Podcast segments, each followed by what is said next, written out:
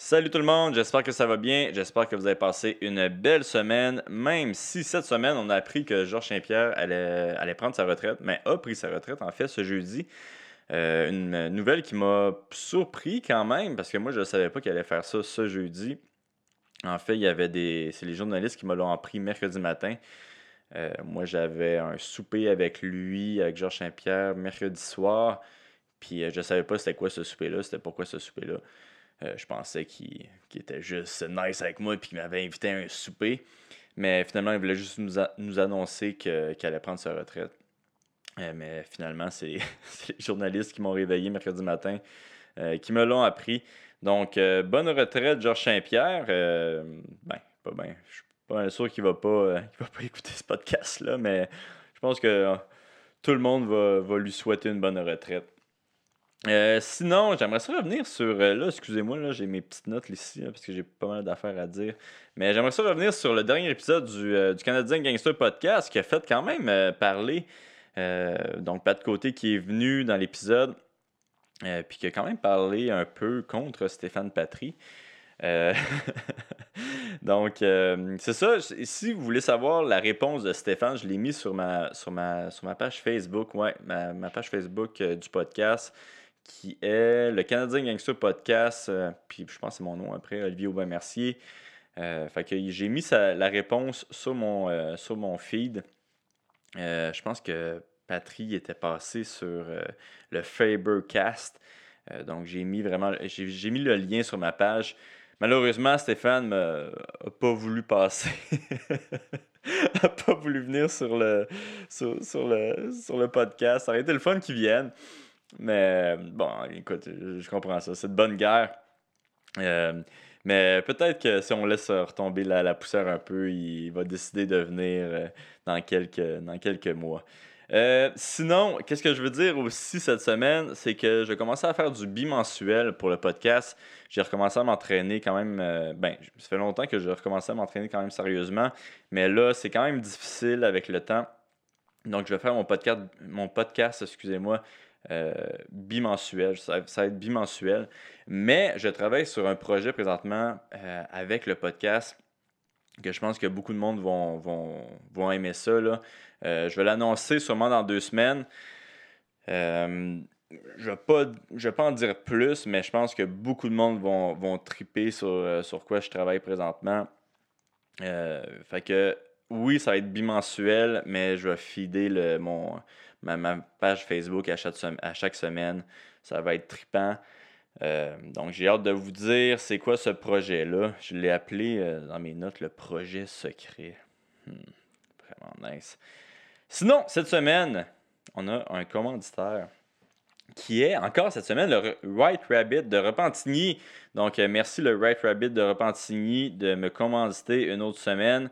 Si tu vas au Right Rabbit de Repentigny, tu dis le mot magique, le mot secret, Monsieur G à la serveuse. En fait, non, non, non, c'est plus compliqué que ça. faut que tu dises à la serveuse, va me chercher Jonathan Gonsalves. Si Jonathan Gonsalves est dans le resto, c'est un des, euh, des propriétaires. S'il est dans le resto, il va venir. Tu dis à Jonathan, Monsieur G, dans son oreille.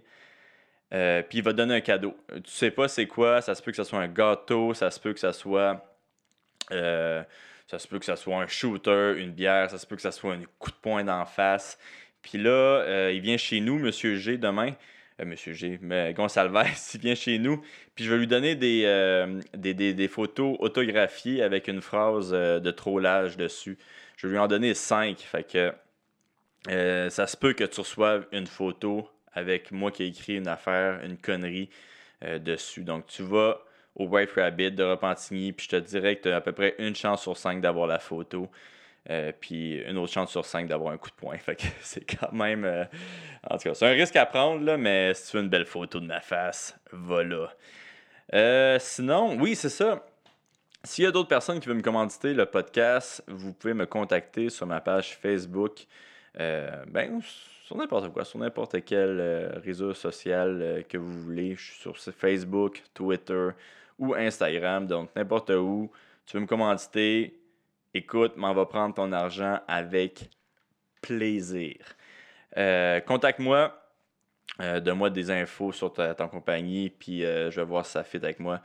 Puis, comme je dis, je suis bien à l'argent, fait que c'est sûr que ça va fitter avec moi. Cette semaine, épisode 16, je reçois Jean-Sébastien Dionne. Là, tu te dis, c'est qui ça, tabarnak, Jean-Sébastien Dionne? Georges a pris sa retraite cette semaine, on voulait Georges. Écoute, j'ai pas eu Georges cette semaine. j'ai eu Jean-Sébastien Dionne. Puis si tu le connais pas, c'est bien normal, il est inconnu. C'est un gars qui fait du jiu- jiu-jitsu, excusez-moi. Euh, puis euh, même s'il fait du jiu-jitsu, il est pas connu, il est pas encore rendu là.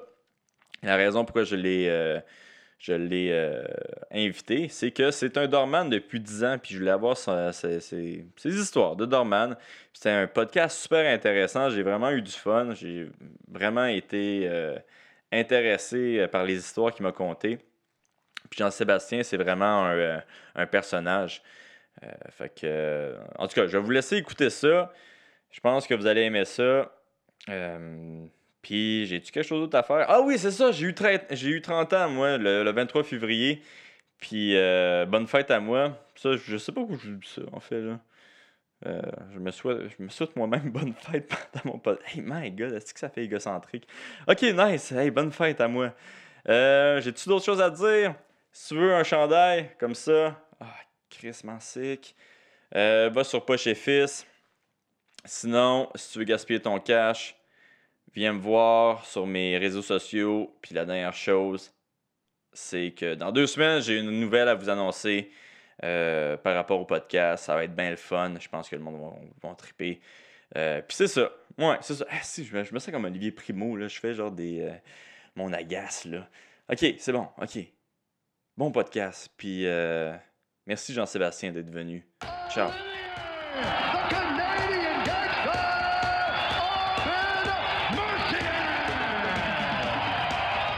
Just wanted to be a Canadian gangster, that's it.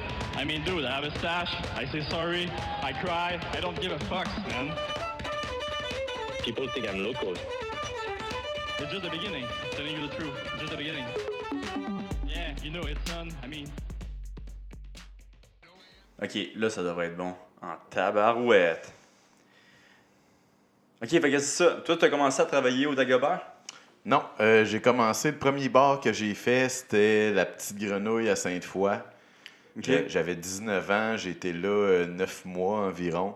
T'avais 19 ans, la première Ouais, job de. ouais, ouais, de portier. Ouais. C'était, trop jeune, puis j'ai appris sur le tas un peu. là. Mais effectivement, euh, j'ai commencé à 19 ans. Puis Là, t'as quel âge, là? Là, j'ai 27. Ok. Genre 28 au mois de mars. C'est quand que t'as commencé le Jiu-Jitsu, je veux dire? J'ai commencé le Jiu-Jitsu, je travaillais au Dagobert. J'ai commencé, ça veut dire en 2014. Dans le fond, la même année que PO, puis euh, ce monde-là, là, pas mal. là. J'avais commencé euh, en janvier. euh, en janvier 2014, je m'étais abonné au club, mais. C'était le club Sampa que tu Ouais, t'étais ouais, abonné? ouais, ouais. C'est là que j'avais commencé là, avec mon, mon ami Olivier. Mais j'ai pas, euh, j'ai pas vraiment accroché tout de suite. Ça m'a pris comme six mois avant d'en faire plus régulièrement. Là, au début, c'était comme juste un hobby, une fois semaine. euh. Puis toi, toi, si je me souviens bien, tu m'avais dit que avant que tu commences le Jiu-Jitsu, t'étais quand même pas mal plus beef, là. Ouais, ouais, ouais. Je m'entraînais pas mal là, à temps plein dans un gym. Là. Euh, Je pesais 235 livres, assez musclé. J'avais des gros lifts. euh, je benchais 365 livres à peu près. Brag. Ouais. fait que, tu sais, j'étais plus un gars de poids et haltère, si on veut, là. Ok, c'est ça. Toi, c'était vraiment pour les, euh, les gars, les hommes forts, là, en fait. Là, c'était... Euh, non, non, non, mais tu sais, je m'entraînais avec divers gars. de- Tu sais, il y en a qui c'était plus des culturistes, il y en a qui tripaient plus les sports de force. Moi, je faisais juste ça pour le fun, mais j'étais quand même assez, plus, pas mal plus gros, musclé. Puis c'est pas mal tout ce que je faisais, là. Fait que quand j'ai commencé les arts martiaux, ben, disons que ça m'a donné euh, quelque chose de plus athlétique à faire. Là. Ça m'a mis en forme là, euh, de façon plus générale. là. Ça fait faire beaucoup de cardio. euh, L'entraînement musculaire est plus diversifié aussi. Moi, ça a vraiment amélioré ma vie pour le mieux. là. Ça m'a fait faire devenir plus un athlète que juste euh, un gros mongol euh, très, très, très musclé euh, sans trop de compétences. là. Mais attends, toi, t'es- arrivé là, à ton gym, t'as-tu l'espèce d'affaire que le gros musclé qui arrive puis qui se fait péter la gueule par tous les plus petits? Ou t'avais quand même une. euh, Bon, je sais pas, t'avais-tu déjà écouté du Jiu-Jitsu? T'avais-tu, savais-tu c'était quoi? Mais tu t'es Euh, vraiment fait ramasser par tout le monde quand t'es arrivé? J'avais quand même un physique que au moins je me faisais pas ramasser par des très petits ou des filles, ce qui est arrivé à beaucoup de mes amis, puis c'est pas déshonorable là, quand on commence là. Euh, exemple, un gars de 150 livres qui commence euh, peut très très bien se faire soumettre euh, par une fille de 135 livres plusieurs fois. là.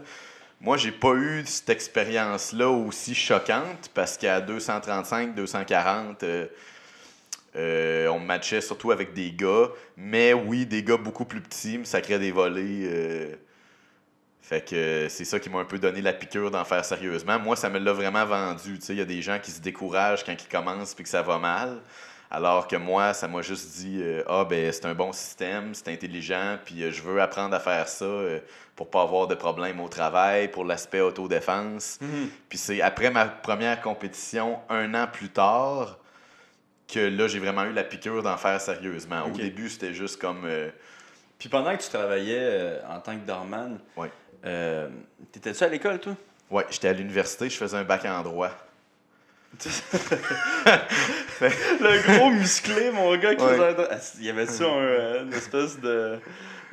un genre différent là-bas? T'étais-tu le seul musclé de même? Ouais, euh, un peu douchebag? je dirais qu'à à faculté de droit, euh, j'étais un peu euh, en dehors des normes, si on veut, puis j'étais un peu antisocial juste à cause de mon travail, tu sais. Je travaillais la nuit, j'allais à l'école le jour, euh, le matin, j'étais pas très parlable, justement, j'allais pas d'imparter euh, vraiment de la faculté, je- parce que je m'entraînais beaucoup, puis... euh, en gymnase, je parle à cette époque-là beaucoup, là, parce Ouais. que le jujitsu, j'y allais peut-être une fois ou deux par semaine. J'avais pas encore un mode de vie là, très très très social. J'allais pas aux activités, je m'intégrais pas vraiment au groupe des étudiants. Je faisais mes affaires, j'étudiais, je travaillais, je mangeais beaucoup euh, de cheval, puis de j'avais une nutrition là, euh, ouais, ouais, j'avais le, même- le même genre de cheval que tu mangeais? J'avais une grosse nutrition à suivre. Euh, Puis oui, là, j'étais un peu euh, antisocial, un peu en retrait. Par contre, j'aimais bien le domaine d'études et ça me servait au travail. Je me souviens, entre autres, quand j'étais au Dagobert à Québec, parce que ça, c'est le bar que j'ai été plus longtemps. Été là presque quatre ans. C'est encore ouvert, le deck? Ouais, c'est encore ouvert. C'est le bar que j'ai été là le plus longtemps. Ben, souvent, en- entre collègues, on riait. Ça arrive souvent que des clients euh, s'ostinent avec nous là, euh, sur des questions juridiques. Ils vont dire Ah, euh, vous m'expulsez pour telle telle raison, vous n'avez pas le droit. Ben, là, ça arrivait que mes collègues en blague disent Ah, je suis tout à fait confiant en mes droits, mon avocat il est là si vous avez des questions. Puis là, les gars ils me pointaient. Puis, puis là, je riais, puis je pouvais dire aux- Tu sais, j'avais une certaine connaissance là, de la loi avec laquelle on travaille, là, que ce Mhm. soit les lois sur la régie des alcools ou, euh, ou euh, code civil, code criminel. Bon, euh, je n'avais une petite connaissance que je pouvais des fois là, argumenter avec les jeunes du cégep qui pensent qu'on est tous des imbéciles, qui n'ont pas de secondaire 5 puis qui connaissent rien euh, des lois de la société. Là, mais euh, Ouais. Toi, en tant que, que doorman, c'est quoi que tu avais le droit de faire, c'est quoi que tu pas le droit de faire? Hi, ça, c'est vague. Euh, Ça dépend beaucoup des situations. Euh, mais c'est sûr que maintenant, tu sais, on n'a jamais eu le droit vraiment de, de battre des clients ou de frapper des clients, tout ça. Ça- C'était jamais vraiment permis là, dans toute l'histoire, là, si on veut. C'est toujours un- Un c'est toujours- toujours a pas le droit de frapper. Sauf en légitime défense, c'est la même chose qu'un citoyen dans la rue. C'est que nous, on n'a pas de statut d'agent de la paix. Tu sais, comme les policiers ont un continuum de force précis, puis ils ont des bâtons, puis ils peuvent frapper un citoyen selon divers critères pour se défendre, pour maîtriser quelqu'un. Nous, on n'a pas de continuum de force précis, donc on- c'est la même loi qu'un citoyen. Si je suis en légitime défense, exemple, ça c'est arrivé à un de mes collègues euh, dans un des bars où je travaillais, que il y a euh, un gars qui avait une bouteille de bière cassée dans les mains puis qui le soignait avec à ça de la gorge, si on veut, ben mon ami l'a frappé pour se défendre, puis là c'était de la légitime défense. Personne n'a Mhm. vraiment argumenté euh, euh, son intervention, si on veut, mais on n'a jamais le droit d'abuser de notre force ou de maltraiter quelqu'un, sauf que dans les années 80, c'était plus le Far West. Personne portait Ouais. plainte. euh, Tu sortais, tu sais, ce que les gars me racontent qui ont travaillé dans ces époques-là, tu sortais les gars à la tête, puis ils revenaient avec le gang, te réaffronter, tu sais, ils appelaient pas la police. là, Mhm. maintenant, tout le monde appelle la police, tout le monde se fait froisser aussitôt que tu touches un peu. Euh, tout le monde a des cellulaires pour filmer, tout le monde appelle les médias quand ils se sentent victimes d'une injustice, fait qu'on doit faire hyper attention. On est beaucoup plus patient, puis on essaye de tous régler les situations par la parole, euh, argumenter. euh, On essaye d'employer la force le moins possible, puis quand on le fait, on y va d'une façon très modérée. Mais ça n'a jamais été permis de maltraiter le monde, mais Mhm. il y était une époque où euh, c'était comme ça que ça se passait, tu sais. euh, tu pouvais sortir un client en le frappant en tête sur tous les coins du mur de la sortie de secours, puis rendu en bas, euh, tu l'expulsais violemment, puis euh, ça finissait là, c'était pas grave. Mais maintenant, tu fais ça, tu finiras pas le sais, le gars va aller se plaindre à la police, puis là, lui-. Fait qu'on fait attention maintenant. là. Mais c'est drôle ça que tu me dis ça parce que nous, euh, nous ça nous est arrivé, de- on s'est fait sortir il y a à peu près trois mois, en tout cas en décembre, du. c'est quoi le bar? Du Dumby Cumber. OK, c'est à Montréal, je suppose, je connais Ouais, pas. ouais, le. Dumby Cumber. Puis, euh, ben moi, je me suis pas fait sortir, là, mais il y a certains de mes amis qui se sont fait sortir. Puis, euh, ils se sont fait quand même brasser, Ouais, mes amis. Puis, moi, est-ce que je trouvais ça drôle parce que les, les dormants, à un moment donné, ils, ils avaient carrément sauté sur mes amis. Puis là, je suis comme, hey, wow, on se calme. Puis, les gars, ils allaient pour me frapper. Puis là, ils me reconnaissaient. Puis, ils étaient comme, t'es correct, toi, tu peux, tu peux y aller. Puis là, je suis comme, yes, esti, ouais, vous avez raison, les gars, pétez la gueule. L'immunité, enfin. Mais euh, ouais, non, il s'était fait quand même maganer là, euh, par les Dorman. Puis, tu sais, il, il devait être 10 là, à peu près contre 2-3 gars. Là, puis ça, ça a dû durer 10 secondes. Tu sais, genre assez pour que tout le monde donne au moins un coup, s'en aille avant que la police arrive. Puis c'était quand même assez intense là, comme, euh, comme, comme événement. là. Puis euh, quand on est allé voir la police, euh, ben, en tout cas, mes amis sont allés voir la police, et la police était comme, ben, ben, on peut rien faire. Oh, Ben, chance. C'est sûr que les policiers, le soir, c'est rare qu'ils vont prendre, tu sais, comme ça à Québec, on s'en rend compte beaucoup, là. D'habitude, ils vont prendre notre bar, en, entre guillemets, le soir. Ils vont pas prendre la- les plaintes euh, des gossous euh, ou euh, des gens souvent dans le feu de l'action. Mais s'il y a eu quelque chose de majeur, s'il y a un blessé, s'il y a un gars inconscient, s'il y a des gens qui vont porter plainte le lendemain au poste, c'est souvent là qu'ils peuvent euh, Hmm. avoir un recours si on veut, puis avec les gens qui filment, si, si un peu si euh, trois quatre portiers ensemble frappent un client, euh, puis que c'est filmé, puis que ça se ramasse, ça se ramasse dans les médias, le bar va être dans le trouble, les gars vont être dans le trouble, Mhm. fait qu'on fait vraiment attention, mais on dit pas qu'il existe plus de tête folle non plus, puis qu'il n'y a pas d'endroit où que les gars sont peut-être plus violents ou euh, qui travaillent plus à l'ancienne, si on veut, Mhm. parce que nous à Québec, en tout cas moi, parce que maintenant je travaille au Shaker à Sainte-Foy. Euh, on fait hyper attention. On est des équipes de 8-9. C'est rare qu'il y ait de la grosse violence. Si on a expulsé quelqu'un, on va le faire en équipe de sorte à ce que ça se fasse euh, de façon très contrôlée. Puis si on peut ne pas employer la force, on va le faire. Quand il y a des grosses batailles, c'est sûr que des fois, euh, ça va se passer plus vite. Puis bon, avec les émotions, euh, c'est sûr que des fois, ça va paraître moins beau. Mais on fait hyper attention, alors que dans le temps, les gars fonçaient dans le tas, puis euh, c'était, il y avait moins de, de stress euh, là-dessus. Mais je connais pas non plus la faune de Montréal beaucoup. Je sais qu'il y a sûrement plus d'armes impliquées, sûrement plus de criminalité. Y a-tu quand même des armes à Québec? Est-ce que vous fouillez avant que. Et comme euh, juste donner un exemple, quand j'étais au Dagobert, avant, on fouillait. Mhm. Sur les deux portes d'entrée, on fouillait. Euh, c'était une époque où ça roulait quand même beaucoup, parce que là, ça fait cinq ans, je suis plus là déjà.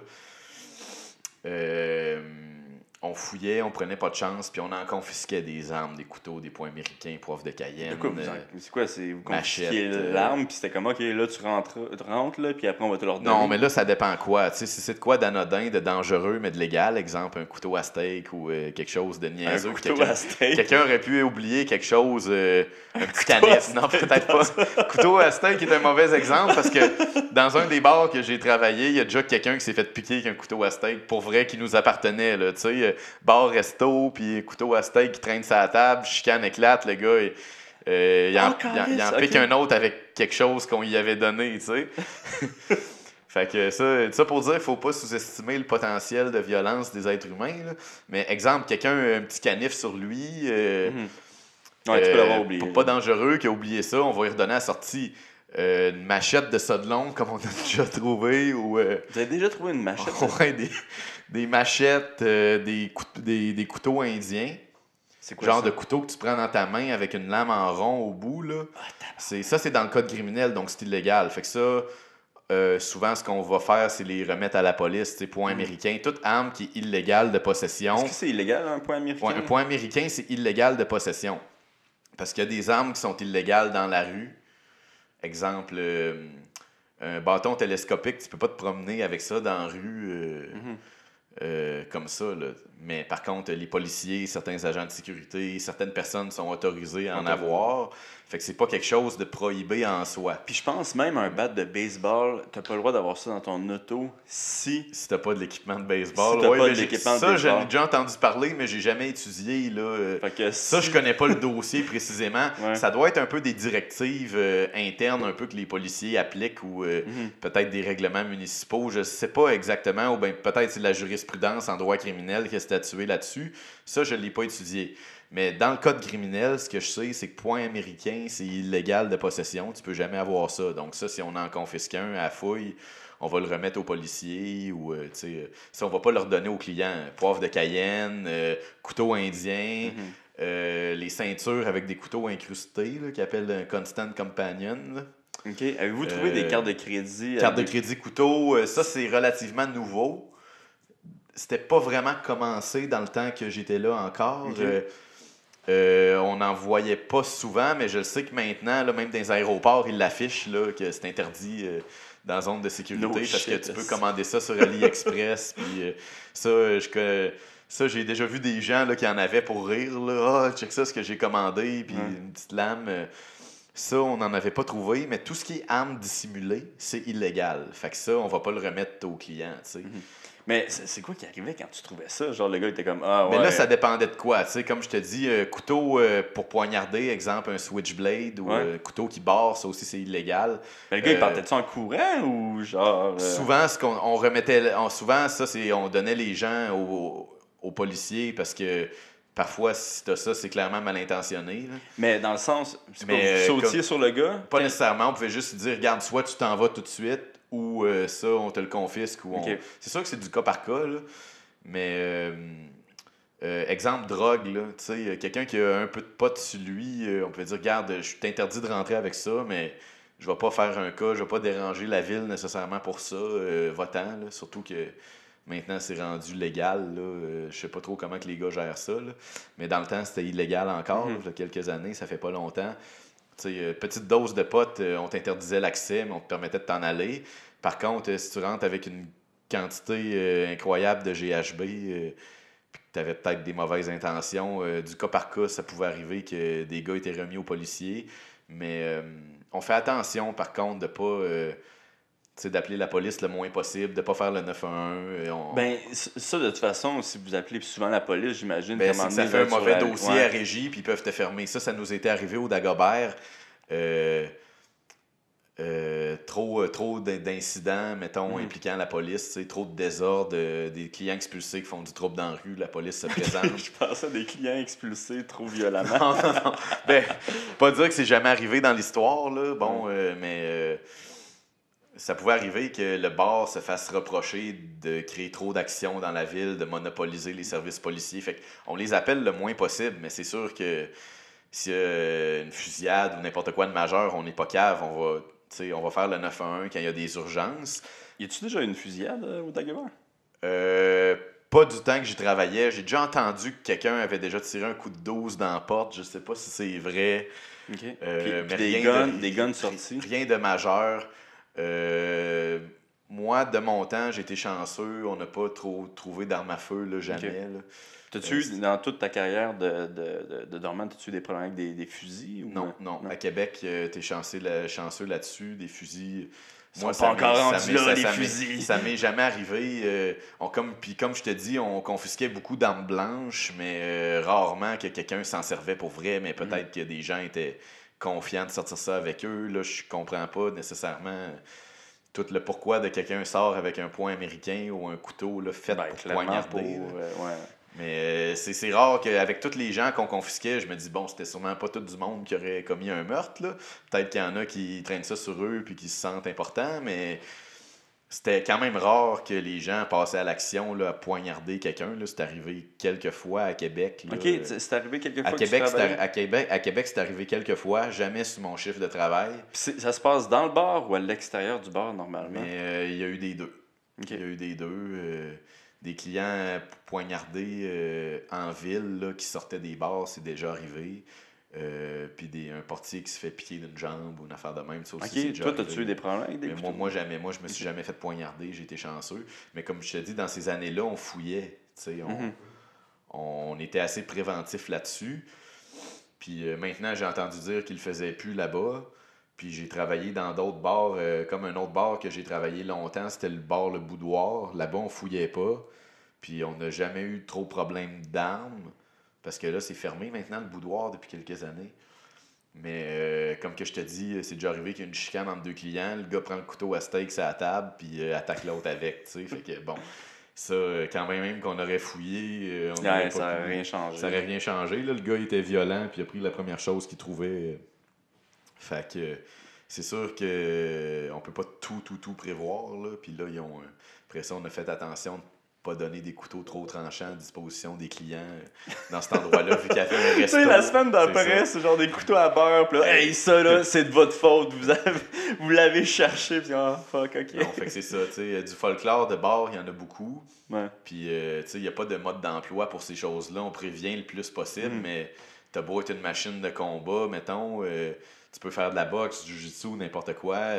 Il n'y a rien qui t'apprend vraiment comment gérer un couteau. T'essayes qu'il n'y en ait pas dans ton bar. Là, Ouais. Comme fou- fouiller, puis des bonnes mesures de sécurité, c'est important, mais beaucoup de commerces, euh, ils n'ont pas le budget pour faire ça. Fait que euh, je pense qu'à Montréal, ils le font, là, détecteurs de métal, tout ça, ils prennent pas de chance, mais à Pas, Québec... pas euh, toutes les places, mais maintenant, ouais. il tout, tout le monde fouille, je pense, à Montréal. là. OK. Mais vois-tu, Mais- à Québec, euh, il y a juste le DAG qui le faisait, puis là, je pense qu'ils le font plus. Fait que euh, Ils le font plus. Non, je crois que non. C'est quoi, ils ont pas assez eu de. Ben, je Quand ils pense que, il y avait pas assez de- d'incidents, puis on disait, ah, je pense que ça s'est tranquillisé. là, en général, le nightlife à Québec, euh, c'est pas la période la plus euh, achalandée. euh, c'est pas la période qui a le plus de violence. Il y a un peu une accalmie, si on veut. Là. Les gens sortent dans des commerces plus tranquilles, plus restent au bar. Euh, les clubs sont un peu moins populaires. Donc, euh, Puis là, toi, présentement, t'es dans un resto-bar ou t'es dans un le, club? le shaker, euh, ben, la chaîne des shakers, euh, c'est beaucoup des restos-bars, mais celui à Sainte-Foy où qu'on est dans l'ancien Star Bar, euh, il vire plus nightlife que les autres. Fait que à partir de 11h, je te dirais que ça ressemble vraiment à un club, là, euh, 11h minuit, alors qu'en début de soirée, c'est plus restaurant. Mais euh, tu sais, il y a des shakers qui n'ont pas de portier, là, que c'est, ça reste resto Ok. puis que c'est très tranquille. Nous, on travaille à 8-9, on surveille le stationnement en- dans un Jeep de sécurité. Euh, Nous, on, on a quand même du va-et-vient. Euh, C'est une clientèle étudiante, beaucoup. On est euh, pas loin de l'Université Laval à Québec, donc euh, beaucoup d'actions. Alors, ça prend une bonne équipe, il faut être plusieurs, puis il faut surveiller. Euh, c'est euh, faut, faut, faut le prendre ça comme si c'était là, un club. Il faut, faut, faut le gérer comme il faut. Mais comme je te dis, là, on fouille pas puis on n'a jamais de problème d'armes. C'est pas. euh, parce qu'on s'entend que, comme au DAG, on avait deux fouilleurs par soir, c'est quand même, ça te prend plus de budget, là, dans, ça te prend deux gars de plus tout le temps. Ils le font sûrement plus parce qu'ils ressentent qu'il n'y a plus le besoin, puis que c'est peut-être pas assez achalandé ou qu'il y a moins de violence. Là. Ça, je, je connais pas les décisions. Là. Avant, il y en avait tout le temps. Mais euh, c'est ça. On- les, les bars gèrent ça un peu comment qu'ils le sentent. Là. C'est sûr que si un de tes employés se ferait poignarder un jour, ben, la semaine d'après, tu as besoin de. Tu veux vraiment le faire tout en ton pouvoir pour que ça Pour se reproduise arrive, pas. Mais euh, quand il n'y a pas des gros problèmes de violence, euh, souvent on, les bars ont tendance à s'occuper de ça au minimum. là. Mhm. Puis tu penses-tu que le fait que tu fasses du jujitsu, ça t'a aidé dans, dans, dans ton travail? Euh, Est-ce que tu penses que c'est plus. Ton travail, c'est plus faire peur au monde? Euh, non, parce que je fais vraiment pas peur dans la vie. Là. Je parle aux gens, je les appelle mes amis, puis euh, je parle très doucement, puis j'essaye de comme. euh, j'essaye de- d'être très positif, très souriant, accueillir les gens. Bon, c'est sûr que des gens qui me demandent si je fais du UFC, il y en a tous les jours. Là, Hey, ça, faut que tu t'en parles, ok? Ça, faut que tu m'en parles, Là, je réponds que je fais du judo. Là. Ah, qu'est-ce que je trouve ça drôle, ça? Je veux que tu dises c'est quoi ton esti Ok, plan, ok. Fait que, euh, ouais, je vais, je vais répondre à ce que je disais. euh, finir euh, si les arts martiaux aident dans le métier. Puis après ça, je vais Ah, revenir ouais. avec l'anecdote malade euh, sur mes oreilles. Les arts martiaux, ça aide beaucoup, je crois, parce que moi, étant plus un gars de très très gros gabarit, c'est sûr que d'une altercation physique où j'ai à séparer une bataille ou quelque chose, à être un peu habile, connaître des techniques, je pense que c'est important. Ça peut te, te sauver, euh, ça peut te démerder si on veut. Ou si t'es pogné d'une situation que c'est un contre un, euh, tes, tes collègues sont pas proches, ton radio fonctionne pas, peu importe, il faut que tu maîtrises la personne rapidement, tout seul. Là aussi, ça peut aider parce que la plupart des portiers sont formés pour intervenir en équipe, un peu comme les policiers, si on veut. Mais euh, one-on-one, c'est un autre sport. Puis si t'as jamais fait du grappling en pleine résistance, je pense que c'est difficile. Fait que je crois que les arts martiaux mixtes, le jiu-jitsu, la lutte, le judo, tous les sports qui sont réels aident au métier. Euh, la boxe, si quelqu'un t'attaque, t'as un bon coup d'œil. Je pense que tous les arts martiaux sont pertinents pour ça. Et aussi pas avoir peur nécessairement de la confrontation physique. C'est sûr que si tu t'es jamais fait frapper ou quelqu'un t'a t'a jamais euh, agressé physiquement, ça peut être difficile. là. Euh, fait que c'est sûr que ça m'a beaucoup aidé pour la confiance en moi euh, dans les moments où je peux en avoir besoin. Ça m'a aidé aussi juste en termes de compétences, comment manipuler un corps humain sans le blesser, tout ça. Euh, comment expulser quelqu'un sans dommage euh, permanent, sans avoir à le frapper. Ça, c'est important. Et aussi, un autre aspect, euh, au point de vue du calme général, du bien-être général, je me souviens qu'à 22 ans, que je levais des poids puis que j'étais un un gros, petit peu plus un gros jambon, j'étais peut-être un peu plus énervé. Ouais. Puis quand ça brassait avec l'adrénaline, l'émotion, on avait La tendance à ce que ça revole plus. On, on poussait les gens, on savait pas trop ce qu'on faisait, puis euh, on se fâchait. Puis maintenant, je suis tout le temps zen parce que tu sais, je me tiraille avec des corps humains à journée longue, je compétitionne. Ouais, ça. t'attends- pas que. J'ai pas besoin de. Ouais. cette adrénaline-là dans ma vie. Euh, Ouais. J'essaie de tout régler sans violence. Si euh, une soirée, je sors aucun client, je suis très content. Tout s'est bien passé. Bonjour, bonsoir. Puis c'est une impression je prends l'énergie positive de la clientèle, si on veut, puis je tiens pas à chercher là, de la confrontation physique pour le divertissement, si Ouais. on veut. Mais Fait, C'est une impression qu'il y a beaucoup de justement de dormans qui font ça pour la confrontation physique, qui attendent juste le moment qu'il va y avoir du, du, du je te dirais que c'était plus vrai avant. Maintenant, euh, c'est sûr que tu n'auras pas de fun si c'est ça ton fun, parce que c'est rendu une petite partie du travail. Là. On fait beaucoup Mhm. plus de prévention que de que la guerre, si on veut, alors que dans le temps, euh, il y a des bars que ça se battait tout le temps. euh, C'est une marque de comme euh, c'était sorti, puis ça, ce que je vais dire, c'est public, là, comme euh, le Palace à Québec, il y avait eu un rapport de police à corps blanc, comme quoi il y avait beaucoup, beaucoup de violence, tout le temps des batailles.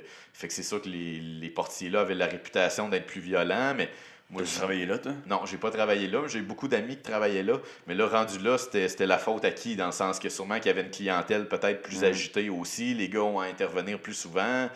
Euh, ça peut arriver qu'il y ait des débordements. Mais d'un côté, il fallait une grosse équipe pour faire le travail parce que sinon le bar aurait été ingérable. Fait c'est sûr que dans les époques où socialement ça brassait plus dans les clubs, il fallait que tu aies des équipes plus tough, entre guillemets, aussi. Mais moi, définitivement, depuis que je fais des arts martiaux, euh, je suis très calme au travail. euh, je parle avec les gens, j'essaie de gagner leur confiance. Puis la plupart des gens à jeun m'écoutent quand je leur parle. C'est comme je te dis, il y a des Ouais. gars, ah, toi tu fais du UFC, je vais t'écouter, euh, t'as des grosses oreilles. Bon, les gens voient ça à TV. euh, ils peuvent me respecter pour ça, même si je suis pas une grosse montagne de Mais ça, muscles. c'est c'est drôle parce que ça fait quoi 4 ans maintenant que les oreilles de chou-fleur, c'est reconnu. Oui, c'est euh, ça. Avant, c'était pas connu qu'avant, du tout. hein. le monde pensait qu'on avait juste des oreilles. euh, Mais non, mais c'est ça. Il y a souvent des gens qui m'en parlent, mais sais, ça te sauve pas le cul tout le temps. Là. Mm. Euh, v'là pas longtemps encore, là, un jeune complètement intoxiqué, euh, que on n'était pas capable d'avoir aucun contact avec. T'as beau être n'importe qui, euh, que le portier pèse 300 livres, puis qu'il lui parle, il l'écoute pas, que moi, je lui parle, il m'écoute pas. Puis euh, il y avait aucun contact à faire, puis on pouvait pas on pouvait pas le convaincre de s'en aller. Donc, il a fallu qu'on l'escorte jusqu'à la sortie là, en le tenant physiquement. tu sais. Euh, fait que Tu utilises-tu le rear naked choke? J'essaye jamais. J- Si possible, je vais. c'est- D'ailleurs, c'est la meilleure prise là, pour contrôler quelqu'un. là. Moi, quand j'étais dormant, c'était juste le rear naked choke. Tel un ninja, man. Elio Gracie disait qu'il n'y a pas de- il y a pas d'homme fort euh, pour euh, cette prise-là. là. Ben, je suis d'accord, c'est la meilleure prise si j'ai maîtrisé quelqu'un qui est plus gros, plus fort. C'est vraiment la prise numéro un étudiée, mais ça a l'air plus violent, ça inquiète les gens autour qui Ouais, ça connaissent peut pas ça. les gens. Surtout, Il y a eu des accidents avec ça à Québec. Il y a un portier, euh, hein. il y a un portier à Québec qui a eu une bad luck avec ça, que, que le gars il s'est blessé parce qu'il est tombé quand il était Il inconscient. était, ok, il était inconscient, puis c'est cassé. Donc, la tête, euh.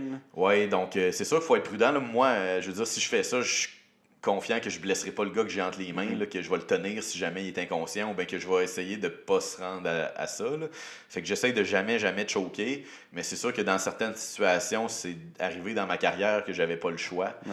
Mais maintenant, on essaye de travailler à plusieurs, de, de parler beaucoup, de, de, de contrôler les gens par les bras pour pas qu'ils frappent personne, si on veut, quand ils sont intoxiqués, puis qu'ils voient beaucoup la violence, qu'ils veulent euh, un peu frapper contre tout ce qui bouge, entre guillemets, là, Mhm. que qu'ils sont en fâchés après la vie à cause de leur niveau d'intoxication extrême, mélange de alcool, drogue, ce que les policiers appellent un délirium agité. Là.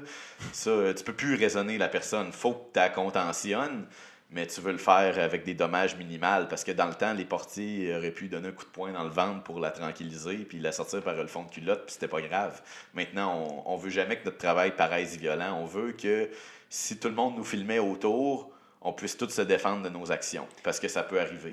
Puis est-ce que maintenant, vous, avez- vous devez faire vos cartes de. Ouais, ça prend un permis de sécurité maintenant. Ok, parce qu'avant, non. Non, avant, c'était pas. Tu pouvais avoir un casier judiciaire, travailler.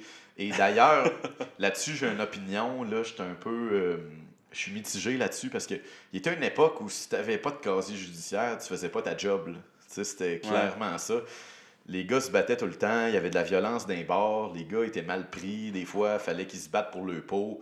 Ça pouvait arriver qu'il y ait un dossier, puis je connais des excellents portiers qui ont dû arrêter de travailler parce qu'il y avait un dossier de voie de fait qui ont pogné en, en 92 ou en 99 quand c'était des, Mhm. des années plus violentes.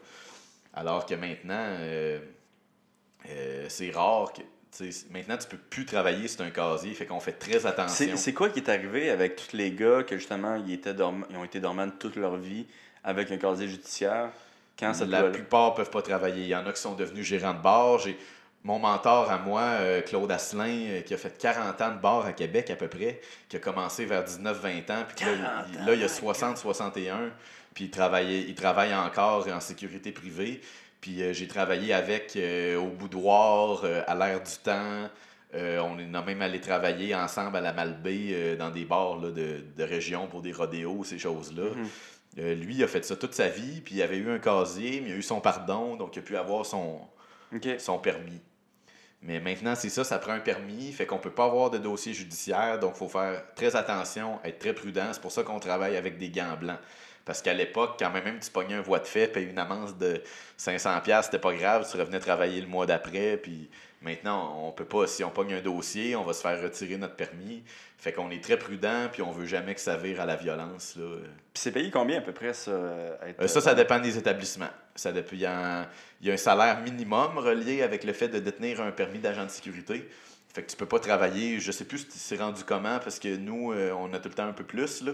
Mais euh, je pense que c'est 17-18 piastres de l'heure, je sais pas trop, qu'il y a un salaire minimum là, avec le permis d'agent. Puis euh, il y a beaucoup de bars qui vont donner un peu plus parce qu'ils veulent des gars euh, un peu d'expérience, si on veut. là. Ouais. Mais euh, c'est sûr que moi, la première job que, de bar que j'ai faite, j'étais payé 11$ piastres de l'heure. Ça, tu vois plus Ah, ça. là. tabarouette, Ouais, c'était. Ça, c'était vraiment pas payant. Ça, tu vois plus ça, là, à cause qu'on est maintenant des agents de sécurité formés. On a un salaire euh, minimum. Mais à l'époque, c'était juste une question d'offre et de demande. Si, euh, si tu étais capable d'avoir des gars au un salaire euh, très bas, euh, les propriétaires de bar étaient contents. Puis si c'était une période que ça brassait puis qu'ils avaient besoin de renfort puis qu'ils engagent des vieux de la vieille qui ont 20 ans d'expérience, ben là, il fallait qu'ils payent le triple du prix. C'était vraiment l'offre et la demande. Maintenant, c'est un peu plus homogène, si on veut. Ok. Fait que les permis, c'est une bonne chose euh, pour ça. c'est une bonne chose aussi parce que ça te force à faire euh, des formations qui sont utiles. Exemple, euh, secourisme, loi.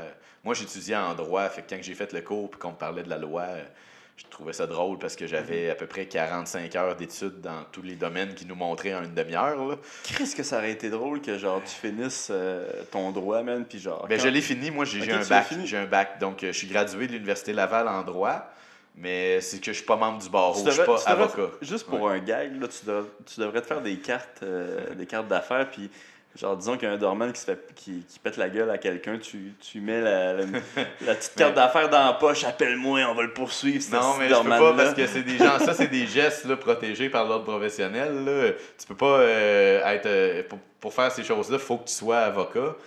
Donc, il faudrait que je passe mon barreau. Euh, Je pourrais peut-être un jour, après ma carrière sportive, euh, devenir avocat. Puis euh, Mm. c'est sûr que j'aimerais ça défendre euh, des collègues, si on veut, euh, quand il y a des accidents qui arrivent.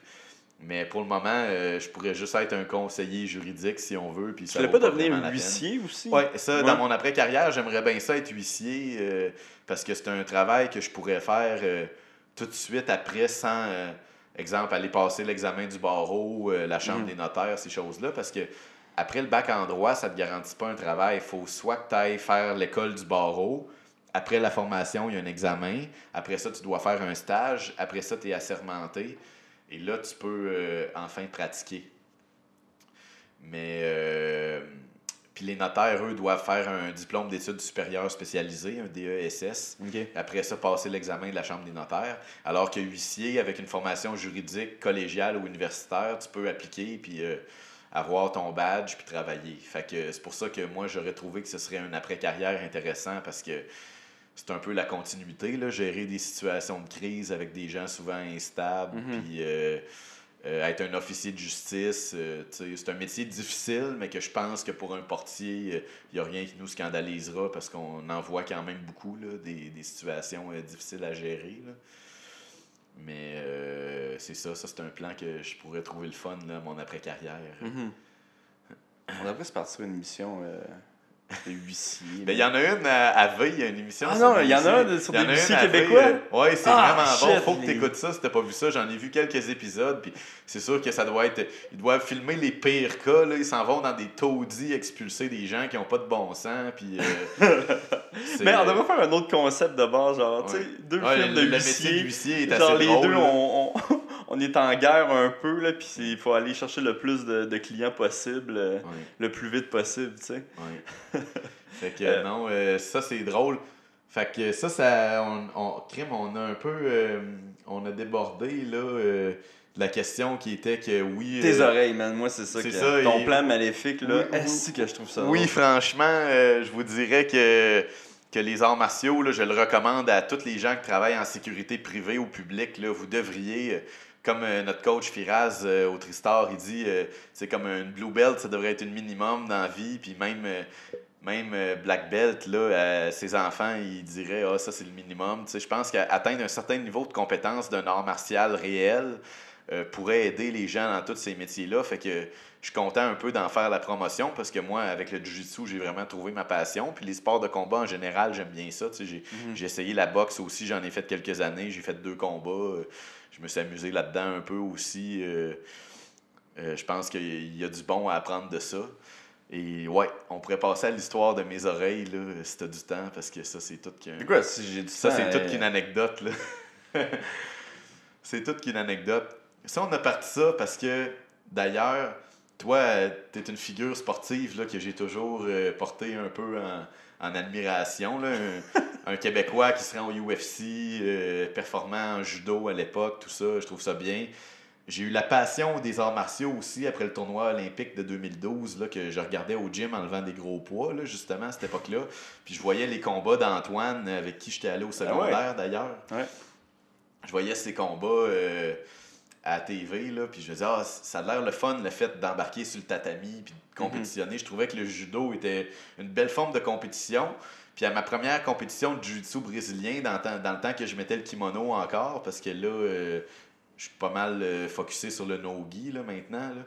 Mais à l'époque, je mettais encore l'uniforme, puis j'allais compétitionner. Je trouvais que ça ressemblait à, à ça. Je me retrouvais là-dedans. J'aimais cet aspect-là. euh, fait que j'ai toujours porté en admiration un peu le judo. là. Je trouvais que c'était un beau sport. Fait que pour rendre hommage à ces gars-là, les pionniers, Olivier Aubin, Antoine qui a gagné une médaille de bronze là, en 2012, que j'ai suivi le tournoi, euh, je capotais, là, ça m'a vraiment impressionné.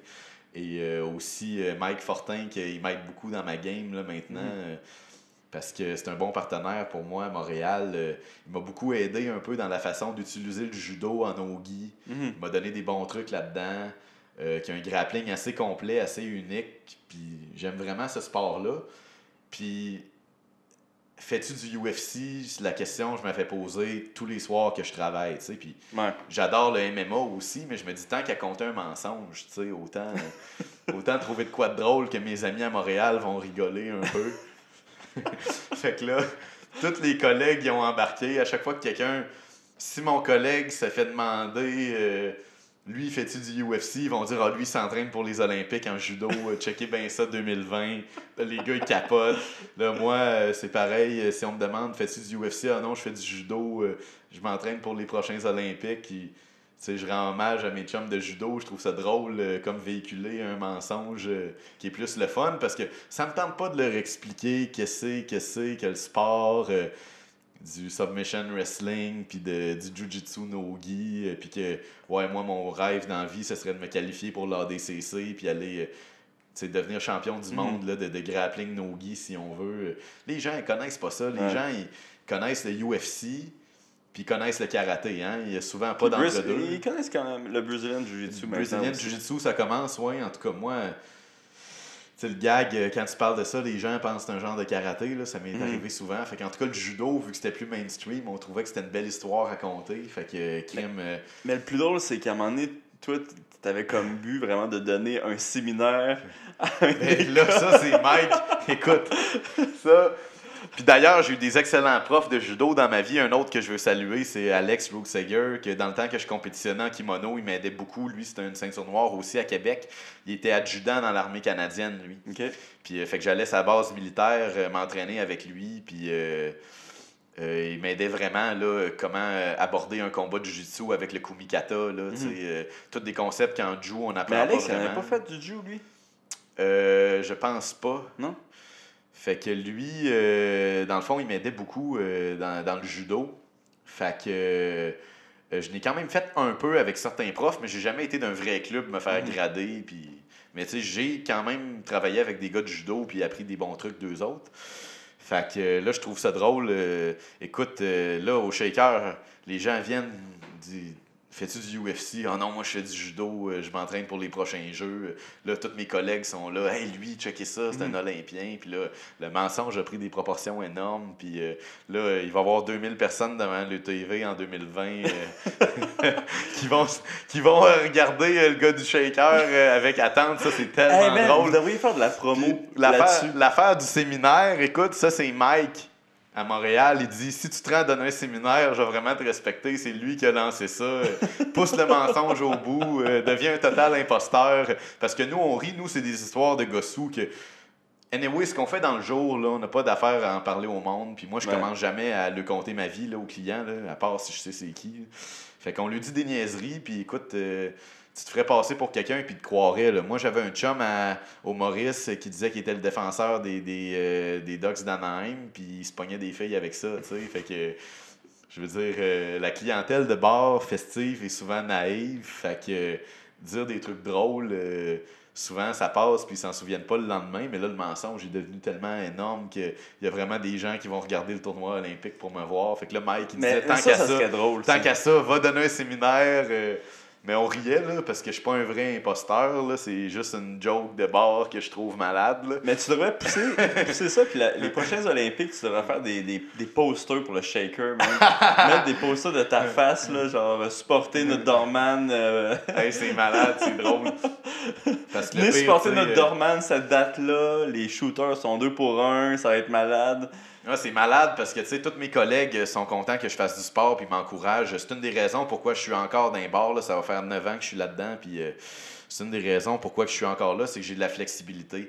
comme là, euh, quand j'avais allé à une compétition, mettons, au Worlds en Californie, que je partais une semaine, ou euh, j'ai fait les deux ADCC Trials cette année aussi, ou quand que je pars pour des compétitions, je suis capable d'avoir une semaine de congé, il n'y a pas de problème, je me fais verser une paye de vacances, pas de trouble, puis quand que je reviens, c'est là, j'ai besoin d'argent, euh, puis je suis à Québec pour un mois, euh, comme au mois de juin, où que mon père a eu des problèmes de santé, il fallu que je revienne à Québec pour l'été, ben, je pouvais travailler tout le temps parce que euh, mon superviseur, euh, Martin Tremblay, que je salue, euh, il aime ça, les arts martiaux. C'est un coach de MMA euh, au Nova Gym à Québec, justement. Fait que lui, euh, je m'entraîne avec, il me fait faire de la préparation physique. Euh, quand j'ai besoin d'aller pour des compétitions, ben, il- pas, de- pas de trouble, tu peux prendre des congés. Euh, si je suis plus à Québec et que j'ai besoin d'argent, il va me faire travailler tous les moments que je veux. Fait que l'équipe, les gars, on se tient, puis si quelqu'un a un projet, on est content pour lui, puis on va l'aider. Puis pareil qu'on a des joueurs du Rouge et Or qui jouent au football, ben, euh, souvent les boss vont essayer de, de se plier à leur horaire. Puis bon, ben, pendant la saison, on va te faire travailler moins. Puis si tu as besoin d'heures à d'autres moments, tu vas pouvoir prendre des congés euh, ou tu vas pouvoir travailler, je veux dire. Fait que, tu sais, il y a quand même beaucoup d'athlètes qui font ça euh, comme travail parce que ça dépanne. Mais en arts martiaux, je suis pas mal le seul. Euh, mais vu que j'ai Martin, tu sais, qui s'est déjà battu pour TKO là, à la première édition là, dans les années 2000, là, Ok. euh, il a fait trois combats pro euh, pour eux. tu sais, Il sait, il sait c'est quoi un peu. il coach encore des fighters actifs là, comme Samuel Moisan, puis une coupe de gars pour le Nova Gym. Tu sais, il sait c'est quoi, puis il est ouvert d'esprit là-dessus, puis il est le premier à tout le temps pitcher des gags de judo, puis de dire ça au monde, puis de partir des conneries, puis... puis euh, il sait que je fais des arts martiaux sérieusement, puis quand j'ai besoin de son aide, il est là aussi. Fait que ça, c'est vraiment le fun. Puis, puis là, en parlant de, de gars d'MMI, toi, je pense que tu as aidé euh, Marc-André pour son Jiu-Jitsu. Ouais, Euh, Marc-André Barrio. ouais, Marc-André qui va faire ses débuts bientôt dans l'UFC. ouais. Toi, tu l'as aidé pour combien de combats? On a fait quatre camps d'entraînement ensemble. Dans le fond, on a commencé avec Todd Stout. Puis là, pour Hunter, c'était le dernier qu'on avait fait. Puis là, euh, pour ce camp-là, je suis pas avec lui parce qu'il affronte euh, Andrew Sanchez, un de mes coéquipiers du Tristar. là. Puis moi, je suis pas un rat. Là. Je vais pas entraîner quelqu'un ça, euh, ça, contre ça un coéquipier. Ouais, ça a-tu été difficile de, de lui dire ça? Non. Parce que tu as quand même été trois combats avec, euh, avec quatre combats. Quatre combats avec quatre Marc. combats euh, que j'ai été son instructeur. il a de- compris quand même que. Ouais, j'ai été son instructeur de grappling, quatre combats, mais j'y avais toujours dit. Ok. Tu sais, J'y avais dit, comme elle- il s'était déjà battu contre Yacine, ben, j'y avais dit, tu sais, je t'aurais pas donné des cours de Jiu pendant cette période-là parce que Mhm. Yacine s'entraîne avec moi aussi. Ou, euh, C'est ça, euh, j'avais toujours dit que j'allais pas coacher contre Tristar. Tu vas pas, tu vas pas coacher Sanchez, mais tu vas pas coacher euh, Marc-André. Non, c'est ça, je vais pas coacher. neutre, je coacherais personne euh, contre lui parce que là, avec le temps, c'est devenu un ami, un collègue, tout ça, puis on a travaillé beaucoup ensemble. Je coacherais pas quelqu'un contre lui. euh, je coacherais pas quelqu'un contre lui, puis euh, je coacherais pas jamais personne là, contre le Tristar non plus parce que c'est là que j'ai appris beaucoup ma game, puis Mhm. euh, je me suis entraîné là, puis vous êtes tous des chums, même ceux que je connais moins, puis je vais jamais euh, comme. euh, je, vais être, je, serais, je serais trop en conflit d'intérêts. tu sais, Je veux pas euh, coacher un gars contre Firaz ou tu sais, j'ai le respect pour mes coachs puis tout ça. Fait que pour ce camp-là, on le fait pas ensemble. Mais j'y ai dit, garde, va t'amuser, fais ce que tu as à faire, entraîne-toi où tu peux. Mais je pense que c'est arrivé aussi avec Ferras. Ferras lui a dit, tu sais, je peux pas te coacher pour ce camp-ci, vu que Andrew, ça fait quand même plus longtemps que toi que t'es, qui, est là, tu sais. Ben, c'est Mais- une situation que tout le monde trouve un peu plate parce qu'il y a Ouais. beaucoup de gars dans le monde. Puis là, deux gars qui s'entraînaient ensemble à Montréal parce qu'ils ont fait du sparring ensemble comme Ouais. une semaine avant que le combat était tellement, annoncé. c'est tellement bizarre comme match-up. Ça, c'est un des match-up là, que je, je comprends pas. Tu sais, Marc, là, je veux dire, il n'y a pas de combat dans l'UFC. Puis Andrew, il y en a cinq. Il y a cinq combats. Mais ça, moi, je trouve qu'il n'y a aucune logique dans ce, ce match-up-là. ben, nous, nous, ce qu'on trouvait plate, parce que quand que j'y avais dit, euh, ben, j'ai dit, tu sais, je te fais confiance, tu es un bon athlète, fais ton possible, puis euh, tu sais, euh, si tu gagnes, je vais être content pour toi, puis si tu gagnes, euh, si tu perds, je vais être content pour l'autre. J'essaie d'être neutre là-dedans, Mhm. dans le sens que, bon, euh, tu sais, je, je veux pas m'en mêler, puis euh, que je connais les deux. Mais euh, c'est sûr que c'est plate le match-up parce qu'il fallu qu'il adapte un peu son camp. Il aurait aimé ça s'entraîner avec moi dans son camp. Ouais. puis Il peut comme pas, il peut pas faire son sparring à Montréal. Puis, c'est ça, il aurait aimé ça Il commençait à se parer là parce qu'il Ouais. manquait de monde à Québec. Des 185, il n'y en a pas beaucoup. Euh, là, euh, il n'y a plus vraiment grand monde pour se parer à Québec.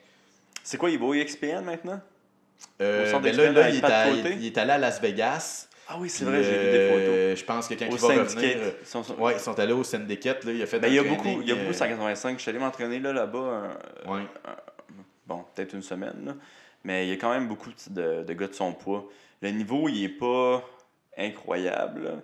Euh, mais je pense qu'il va avoir des bons partenaires.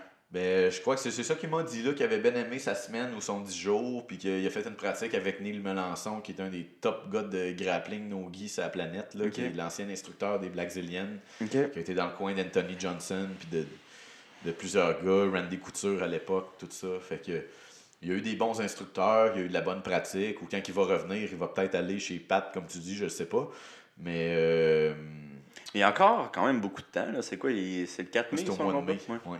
Mais euh, c'est ça, c'est sûr que de ne pas pouvoir aller au Tristar, c'est plate parce qu'il aimait ça commencer à aller se parer là. Puis tu sais, il a se paré Sanchez comme une semaine avant que le combat soit Ouais, mais annoncé. c'est, moi, c'est une, une- Fait que c'est- une autre raison pourquoi je trouvais ça tellement bizarre comme match. C'est, spécial, puis aussi c'est sûr que nous on trouve ça plate. Moi j'aurais aimé ça. euh, On a fait quatre camps ensemble, fait que c'est sûr que j'aurais aimé ça euh, Être là euh, pour son comme premier être là pour combat. son premier combat UFC, l'aider du mieux que je peux euh, euh, pour le domaine que je peux l'aider. Puis lui il aurait aimé ça que je sois là aussi parce que je suis un bon partenaire d'entraînement de son poids aussi, là, en plus de pouvoir euh, lui donner quelques conseils sur le grappling vu que j'ai plus d'expérience que lui là-dedans. Mais euh, c'est sûr que c'est un match-up que tout le monde tout le monde trouve ça un peu plate, mais les combattants n'ont pas le choix d'accepter. Si les deux pensent qu'ils peuvent vaincre l'autre adversaire, ben, ils ont tout intérêt à s'affronter, il y a la paye, il y a tout ça. Mais pour l'organisation d'entraînement, pas pouvoir aller au Tristar, euh, euh, pas pouvoir s'entraîner avec euh, son instructeur de grappling, que ça fait quatre, quatre camps d'entraînement qu'on fait ensemble, donc même plus qu'un an, c'est sûr qu'il trouve ça plate, mais j'ai dit, garde, fais ton mieux par toi-même pour ce moment-là. Euh, puis euh, à- quand que, faites ce que vous avez à faire cette journée-là, puis quand que le combat sera fini, euh, si tu pognes un gars de l'extérieur après, on pourra retravailler ensemble comme avant, là, ça c'est sûr. Hmm. Euh, c'est ça, c'est le game fight, euh, fight game, là, des fois, euh, c'est pas toujours. euh, des fois, il y a des affaires là, qui peuvent avoir des conflits d'intérêts ou des situations qui sont pas idéales, mais Ouais. C'est un dur match-up quand même. Mais- personnellement, je trouve pour Marc, c'est un, un match-up très difficile. ça fait partie, ça fait partie du, du ça fait partie de la game, mais moi je suis confiant pour lui dans le sens que il a toujours aimé relever des défis. Ouais. puis si tu Il y a vraiment un cœur. Puis tu euh, t'en vas te battre au. UFC, tu veux devenir le meilleur Ouais. au monde, fait Ouais. qu'il faut que tu pètes tout ce que tu as en face de toi, c'est comme un peu ta job, là, si tu veux Mm. devenir champion. euh. Tu sais, moi, quand je vais compétitionner là, dans des compétitions euh, qui sont à plus haut niveau, euh, c'est sûr que je me dis, Chris, les gars sont bons, les gars sont gros, euh, c'est pas autant facile que, mettons, dans des niveaux inférieurs, Mm. mais c'est là que je veux aller, fait que je ferme ma gueule, puis je m'améliore, puis j'essaie de repousser ça. Ben, sais, Marc, il a tout le temps eu cette attitude-là en MMA, relever les défis, battre les meilleurs gars possibles. Fait que lui, il, est 100% confiant, puis euh, il fonce là-dedans. euh, euh, il va faire du mieux qu'il peut. Puis c'est sûr que Sanchez, c'est un excellent athlète avec qui je me suis entraîné aussi, puis qui est très très bon. Mais c'est ça, tu sais, moi je reste neutre là-dedans, puis je trouve que les gars, les gars vont aller faire le sport du mieux qu'ils peuvent, puis je souhaite les deux du bien, puis c'est plate qu'ils s'affrontent parce que j'aime bien les deux gars, là. Mhm. Mais c'est ça. Euh, Puis, mais c'est bien aussi que tu sois allé à, à Las Vegas là, pour. euh, je sais pas combien, com- combien de temps il reste là-bas. là. qu'ils ont été là comme deux semaines. Ouais, mais même pour Jade, au Ouais. syndicate, c'est très. euh, Ouais. c'est- tu sais, c'est un gym de, de filles. Là, Ouais, ah ouais, ok. Ouais, ouais, il y a ben, vraiment beaucoup, beaucoup, beaucoup de filles. c'est bon, sûr que c'est bon pour les deux. Euh, mais bon. Bon, Je- ça, ça va être intéressant. Ça va C'est être un ça, combat intéressant. puis, tu sais, l'UFC, c'est ça, c'est c'est meilleur au monde. Puis, euh, Mm. tu sais, euh, j'écoutais ton podcast avec euh, Joe Meunier aussi, qui est de Québec. Puis, tu sais, quand il comptait que. Ouais, t'as-tu des problèmes avec Joe Meunier? T'as-tu déjà eu des problèmes? Il, comptait que non, euh, je vais pas faire une affaire comme euh, avec Patry. Mais tu sais, il, con- il, il il disait que tu pars des chicanes entre deux gars. Là. C'est quoi Mais- que tu penses de Joe Meunier? Mais non, c'est ça, tu sais, Joe euh, disait que- qu'il a affronté un Covington en partant, puis que c'était un gars bon, puis short notice. Ben, Mais c'est ça, moi c'est plus ça l'affaire. C'est que- tout ça pour dire c'est des choses qui peuvent arriver, mais les gars qui se battent dans l'UFC veulent affronter euh, les meilleurs, devenir les meilleurs. Fait que c'est ça. Mais Joe, c'était un short notice. Ouais. Marc, c'est pas un short notice. Au moi, moins, il y a le temps de se préparer, que mais c'est- plus ça qui. En tout cas. Mais. euh, Ouais, non, t'as pas de problème avec Joe. Euh, non, Joe, euh, Joe euh, j'entendais l'histoire que vous parliez avec, euh, avec quand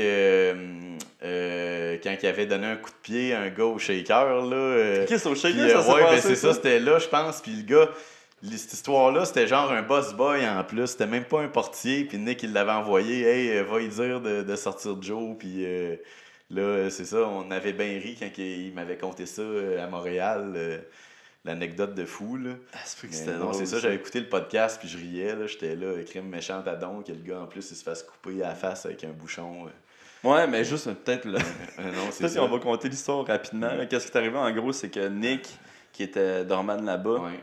Il avait- euh, c'est quoi, il avait convaincu? Il avait, il avait dit à un nouveau boss boy, un petit gars de 5 pieds 5, là, comme vous disiez dans, dans l'histoire. Puis ça va dire, hey, euh, va voir le gars là-bas, puis euh, mets-le dehors. Ou, Le gars là-bas qui est Joe Meunier. C'était. Joe Meunier, puis euh, il pensait que c'était une mauvaise blague, puis il aurait donné un push kick, puis là, entre-temps, euh, le gars, il aurait reçu un bouchon de champagne qui popait de je sais pas où, puis il se serait fait couper euh, dans la face, puis il serait parti en ambulance. En tout cas, une mauvaise blague, euh, puis que le gars, il était pas à bonne place au bon moment, mais moi, j'étais pas là, mais ils me l'ont compté les deux, puis je riais, là, j'étais là, une méchante en plus, c'est que Joe, il me disait, man, le petit gars, genre, il est venu quatre fois me voir, là. Ouais, ouais. Genre, il venait, que tu t'en ailles, puis il- comme, non, on va t'en Mais non, mais l'autre, il.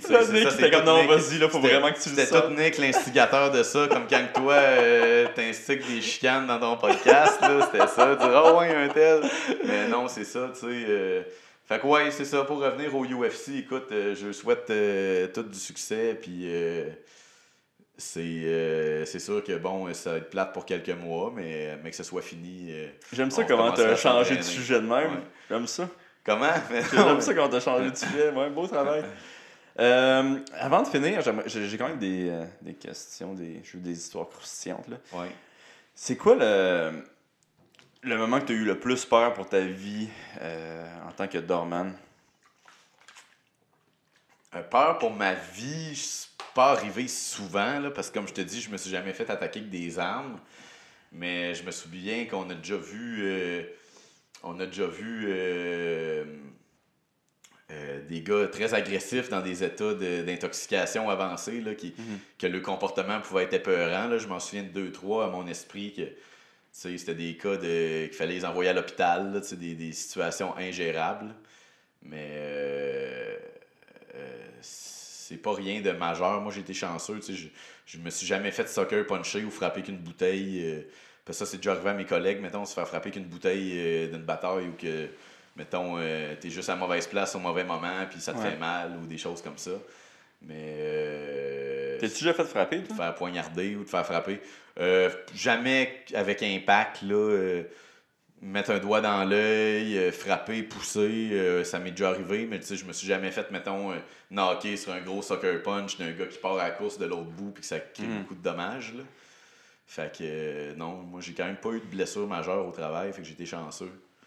L'histoire la plus bizarre que t'as que t'as vécue en tant que, que doorman? Hey boy, c'est. Il y en a. euh, J'aurais peut-être dû te, demander ça avant de commencer.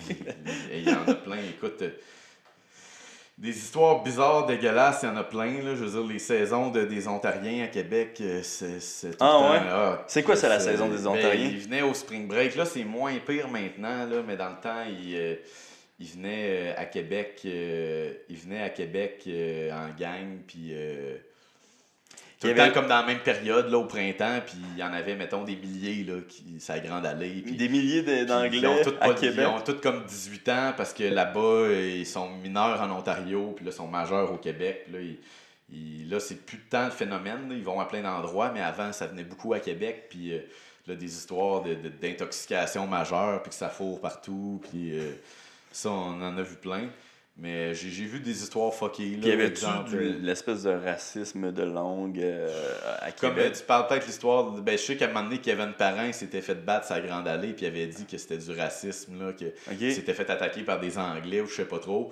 Il y a déjà des affaires qui sont sorties des, médi- des médias de même. Moi, j'en ai jamais trop trop vu. il y avait pas- c'était pas comme les Anglais contre les Français euh, samedi au Dagobert. euh, ou Non, non, j- ça, euh, rien de majeur. Mais tu sais, des histoires euh, dégueu, bizarres. euh, Tu sais, euh, un moment donné, ça arrive que je m'en vais d'une salle de bain, puis. euh, tu sais, parce qu'il y a comme du monde qui faut dans les toilettes, là, puis là, genre, mes collègues me disent Ah, va checker là-dedans. je suis pas mal sûr qu'il te le T'sais, disait de même.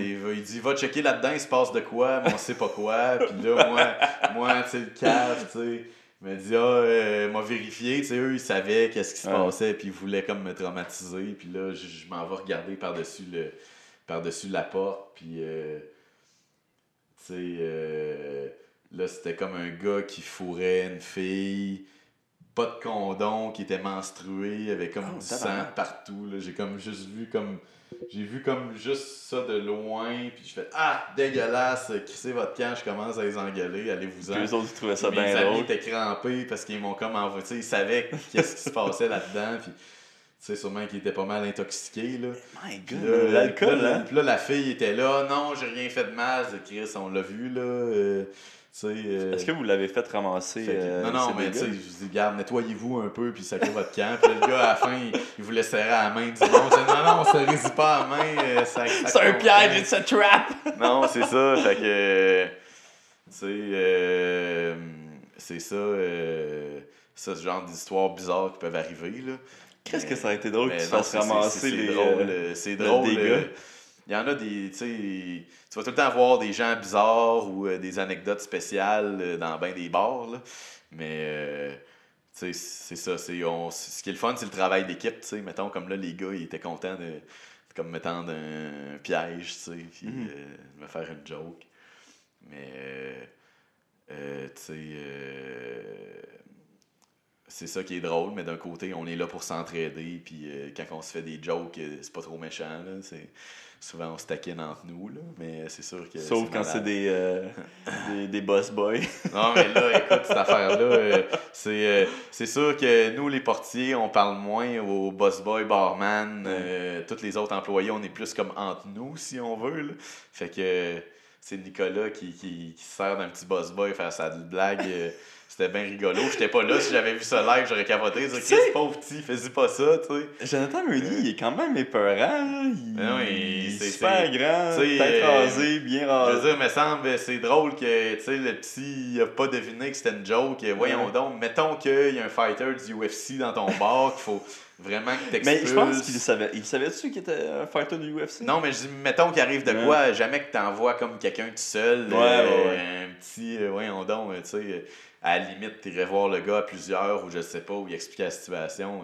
Mais le flow, il a jamais compris que c'était comme un gag, là. Mais ouais, non, je me l'étais fait compter ce soir-là. Excellent gars. C'était drôle, mais j'étais pas là.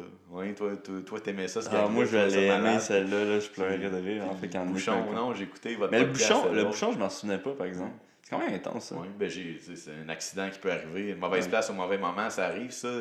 Souvent, il y a du monde, ils peuvent sortir du bar bien maganés, puis, euh, sais, mettons, des fois, les amis sont en panique, sont là, Hey, l'avez-vous battu, ou euh, qu'est-ce que Mm. vous lui avez fait, puis, euh, tu sais... euh, Toi, tu réponds oui. Genre, euh, tu sais, souvent, c'est comme, ah, ben, il y a eu une bataille, puis, mettons, euh, il est tombé, il s'est coupé, ou euh, Mm. coupé sur de la vitre, ou des fois, on a déjà vu ça, euh, du monde sous, euh, qui font un peu n'importe quoi, qui se pètent eux-mêmes un verre d'en face, puis là, sont fendus à grandeur, puis là, Ah ouais. tu donnes ça à la C'est quoi, police. il voulait prouver que genre il était capable? Aucune ou... idée, là. Ah. Et délire de gossou, là, ça nous est arrivé deux, trois fois dans le même mois, là. À un moment donné, euh, des gars se pètent des verres ou des bouteilles d'en face. Puis euh, là, euh, tu don- donnes ça aux ambulances. euh, Chris, là, tout le monde te regarde comme un extraterrestre. Qu'est-ce que vous y avez fait? Dis, Mm. Non, c'est la stupidité humaine, là. Fait que ça, euh, ça, ça arrive, c'est. On te tolère plus du tout, là. De quoi ça? Mais que si le on monde voit, se mettons, si pète on voit quelqu'un d'en Si mettons, tu sais, si quelqu'un euh, gosse avec un verre, fait une niaiserie ou se le cogne, ou euh, moi, à la limite, je garde du temps va, là, on a eu trois de fendus la semaine passée, mettons, on prend plus de chance, là, euh, ça, c'est niaiserie-là, mais euh, euh, c'est ça. Euh, souvent, tu sais, on a, le monde, ils sont blessés, mais le monde, ils savent pas pourquoi, tu sais, ça peut être de quoi de vraiment niaiseux, Mhm. comme l'histoire du bouchon, ou... euh, Avez-vous des problèmes de gang à Montréal? À Montréal, à, à Québec? Pas trop, euh, je pense pas qu'il y ait vraiment de gros gangs de rue à Québec. Tu sais, il y a des criminels comme partout sûrement, mais Il n'y a pas de- d'affaire de, territoire ou de couleur que, mettons, euh, un gars porte une couleur de linge, puis s'il croise quelqu'un qui a l'autre couleur, euh, ils vont se chicaner. euh. Tu parles-tu des bleus pis des rouges? je veux dire, des affaires de même, là, flyées, là, comme peut-être que ça ici, là, non, là-bas, c'est pas trop encore arrivé. Ok. Fait que Pis les moteurs, non? c'est pas trop pire. Euh, tout ce qui est moteur, je pense que ça se tient tranquille. là, on, voit, Mhm. genre, on voit pas du monde là, rentrer dans les bars avec le, le patch puis essayer d'intimider. On n'est plus dans les années 90. là, je pense que les criminels euh, sont peut-être plus low profile. euh, tu vois pas vraiment ça dans les bars. Là. Il y a comme, c'est pas épeurant. Peut-être qu'il y a des criminels, tu le sais pas, mais c'est rare que tu vas voir des gars avec des uniformes ou, euh, ou euh, comme je te dis, des couleurs de gang de rue, puis des gars vraiment en- qui sortent là, en gang, mettons 10-15, euh, que t'as peur qu'ils soient tous armés ou Ouais. comme on voit dans des, des fois dans des films. Là, euh, à Québec, euh, je pense pas qu'il y ait de tout ça vraiment, là, une grosse criminalité de réseau. Ça n'a pas l'air d'être le cas. là. Mais euh, en tout cas, on n'en est pas trop témoin. là. Je sais qu'à Montréal, c'est sûrement plus à vie. là. Comme, je- comme tu disais, ils fouillaient pas mal partout. Puis Ouais. des fois, il y a des détecteurs de métal comme dans les aéroports. On peut voir que euh, sûrement plus d'action ici là, là-dessus. C'est plus gros, il y a plus de monde. Il y a un énorme corps de police à Montréal aussi, ça ne doit pas être pour rien. là. Bon, ben, on va te souhaiter que tu te fasses pas poignarder. euh. Ben non, c'est ça. On va continuer de toucher du bois pour euh, finir sa carrière en santé. Est-ce que ça serait drôle que quelqu'un écoute ça, là? Qu'ils se disent Challenge accepted? c'est ça. Il dira, lui, c'est intéressant ce qu'il discutait, mais on va le poignarder. euh. Euh, Hey, je t'ai même pas présenté, je trouve ça tellement drôle. là. Ah ouais, ok. Ah ben, Fait qu'aujourd'hui, euh, Jean-Sébastien Dion se joint à moi. ah ouais, c'est ça. Euh, T'as-tu quelque chose à dire avant de, de, de, de Ouais, ben peut-être euh, je voulais saluer ma gang qui travaille avec moi, là, parce que c'est ça qui nous en parlait hier, puis euh, euh, euh, toute ma gang du Shaker à Sainte-Foy, là, euh, je veux remercier parce que c'est des bons chums, puis on a beaucoup de plaisir ensemble. Les soirées passent rapidement. Là. Euh, HP Tremblay, le gros barbu, euh, Martin que je te parlais, euh, Martin Tremblay, un de mes mentors, euh, le gros Watson, un ancien joueur du Rouge et Or euh, qui fait de l'art contemporain. Lui, t'aimerais peut-être ça l'avoir à ton podcast. là. C'est un gars qui a des, des passions diverses. Là, euh, Ouais. Un freak physique, là, un, un gros gars de 300 livres, euh, très en forme, qui jouait au football, puis qui maintenant il fait des dessins artistiques, puis euh, des affaires comme ça. C'est drôle qu'il y ait Ouais. tous des surnoms Ouais, en plus? ouais, ouais. Non, euh, fait que c'est ça. Ouais, lui, on l'appelle le freak physique parce que c'est comme ça que le coach du Rouge et Or l'appelait. Euh, sinon, euh, Alexandre Savary aussi, un- mon autre bon chum, là, qui est tout le temps là, un père de famille, puis vient tout le temps travailler avec nous quelques soirs semaine, pareil. Ça, c'est sûr que je vais peut-être en oublier, là, mais euh, c'est mes, euh, mes quatre boys principales qu'on travaille tout le temps ensemble. Là, fait que je voulais les saluer. euh. Puis sinon, ben, toute la gang de Tristar à Montréal là, avec qui que je m'entraîne. Puis le monde aussi à Québec, Sampa Jiu-Jitsu.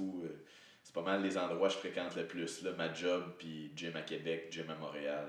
Ouais, une belle vie. Oh oui, on s'am- on Puis les s'amuse. bars. On s'amuse. Puis les, les bars, c'est ça. Euh... Chris, je suis content, il va pas avoir de controverse. En tout cas, je pense pas, là. Non, mais c'est Peut-être ton histoire de, de, règles, là, mais... pas trop de. Je pense pas qu'il y ait de controverse avec moi. Là. Je suis pas euh, pris dans des chicanes là, comme dans certains de tes podcasts. là. Fait que ça, va, ça, va sûrement, ça va sûrement calmer le jeu. Là. Ah, je suis content quand même d'avoir un, un invité un petit peu plus soft. Mais non, mais, non, mais c'est- drôle. Là, parce Mais la semaine prochaine, Steve Claveau va être tu là. tu vas trouver quelqu'un. euh, J'essaie d'avoir Steve Claveau, quelqu'un là, en chicane primé, pour là. faire de quoi de, fa- faire de quoi de drôle, ben c'est sûr que ça fait du bon show, là. Mais euh, c'est ça, là. Mais j'aurais aimé ça, la, le recevoir. C'est pas euh, trop dans ma personnalité, moi, là. euh. Ouais. de comment entretenir des, euh, des, des, des rancunes ou tu sais, je pourrais t'en parler de, tu sais, il y en- mettons, euh, il y en a des, tout, tout- on a tous des gens, mettons, euh, qu'on haït ou qui, on a déjà eu un conflit pour de l'argent ou des choses comme ça. C'est sûr que ça brise bien des amitiés, là, mais moi, j'essaie de mettre ça en arrière puis euh, aller de l'avant, pas de garder de, de, de vieilles rancunes, mais c'est sûr qu'il y a des gens qui, tu sais, des fois... Ouais, un petit peu plus proche du, du micro. tu sais, il y a des gens qui, des fois, mettons, tu sais, euh, ouais, euh, avec lui, ça a mal fini pour telle affaire. Mettons, on, a- on faisait de la business ensemble pour quelque chose, puis ça a mal qui qui fini. doit de l'argent, là? Mais tu tu, tu travailleras On plus. que tu veux tu sais, dire un tu- nom, Non, non, mais- mais tu sais, tu travailleras plus avec pour l'avenir, mettons, mais tu sais, moi, je garde pas de. message. Je garde pas de chicane avec personne euh, pareil. Là. T'envoies clairement un message. non, non, mais je parlais de ça en général parce que c'était comme ça le thème des dernières chicanes de ton podcast. Hey, j'en ai eu une chicane, pis c'était pas si pire que. En tout cas, selon moi, c'était pas si pire que ça. Mais euh, moi, j'ai quand même été entertained, là. J'étais comme, ah ouais, ah ouais, Pat. Mais, euh, Ben, c'est sûr que je pense mais que c'était le fun en plus parce que, tu sais, les, sports de combat au Québec, c'est un gros folklore puis des histoires. Ouais, c'est- c'est bizarre, dois hein. en avoir plein. là, mais- j'aimais ça. assez jeune là-dedans, fait que j'ai pas encore eu le temps là, de développer. Bientôt, man. conflits. Mais j'aimais ça que Stéphane euh, réponde sur. Ouais, ben, je pense je plus, c'était- je- Ouais, ben j'ai écouté. Le euh, Faber podcast, je pense qu'il a répondu. Le... Puis je l'ai. En tout cas, je l'ai mis sur ma page Facebook, là, si ça vous intéresse d'écouter ça. Mais non, c'était intéressant ce qu'il disait. Puis. euh, euh, c'est ça. Je suis comme. euh, yes, J'étais ben, j'étais bien content de la réponse. Oui, ben c'est ça. euh, c'est drôle euh, de voir ton podcast. Sûrement que des fois, tu as des invités.